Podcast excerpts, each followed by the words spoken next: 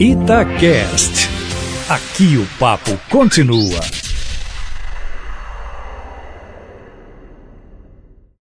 Fuzilado pela artilharia de boa parte dos grandes líderes mundiais nos últimos três meses, assim que começaram os incêndios na Amazônia, o presidente Jair Bolsonaro não poderia perder a oportunidade de falar frente a frente, hoje, com alguns dos seus principais desafetos.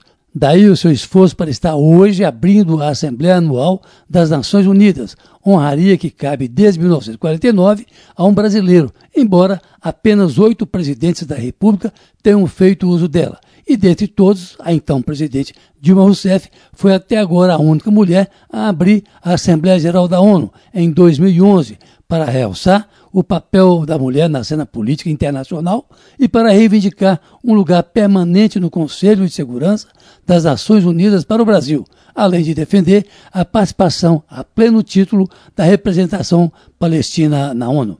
Na defensiva, desde a confusão que aprontou com alemães, noruegueses, dinamarqueses, austríacos, franceses e com boa parte do mundo árabe, com aquela ideia de transferir a embaixada brasileira de Tel Aviv para Jerusalém, o que só rendeu tumulto e nada mais, o presidente Bolsonaro faz seu discurso hoje às 10 horas da manhã de Brasília, pautando a sua fala na soberania da Amazônia, tema também de todos os que o antecederam, mas de maneira menos assodada, mais conciliadora, embora os incêndios na floresta amazônica também estejam menos intensos. Aliás, como eu disse aqui ontem, o presidente levou em sua companhia uma índia carapalo, com a qual, por sinal, saiu para jantar na companhia de sua comitiva ontem à noite, ostentando um cocá, uma maneira certamente de mostrar ao mundo que, na verdade, ele é um protetor dos indígenas, ao contrário do que o mundo pensa dele.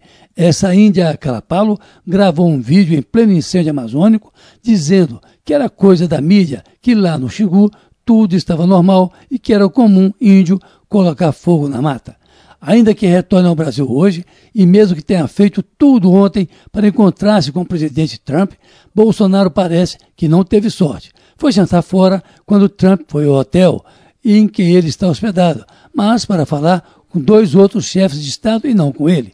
E olha que foi o próprio Bolsonaro que anunciou na sexta-feira que teria esse encontro com Donald Trump, o que, no entanto, não está inteiramente descartado, já que o encontro pode acontecer hoje ainda, antes da viagem de volta. Aliás, ao chegar a Nova York ontem, o presidente foi recebido com protestos de pouco mais de uns 50 manifestantes que gritavam em português e em inglês palavras de ordem contra ele e em defesa da Amazônia. A expectativa agora é saber como se comportarão os chefes de Estado quando o presidente brasileiro estiver discursando. No comportamento diplomático, o comum é a saída do plenário das delegações insatisfeitas no momento em que o adversário ou o orador não estiver agradando. É quase certo que as delegações de Cuba, Venezuela e Guatemala deixarão o plenário. O instigante é saber quem mais poderá sair na hora do discurso de Jair Bolsonaro se não vai sair ninguém. Caso Lindenberg, para a Rádio Itatiaia.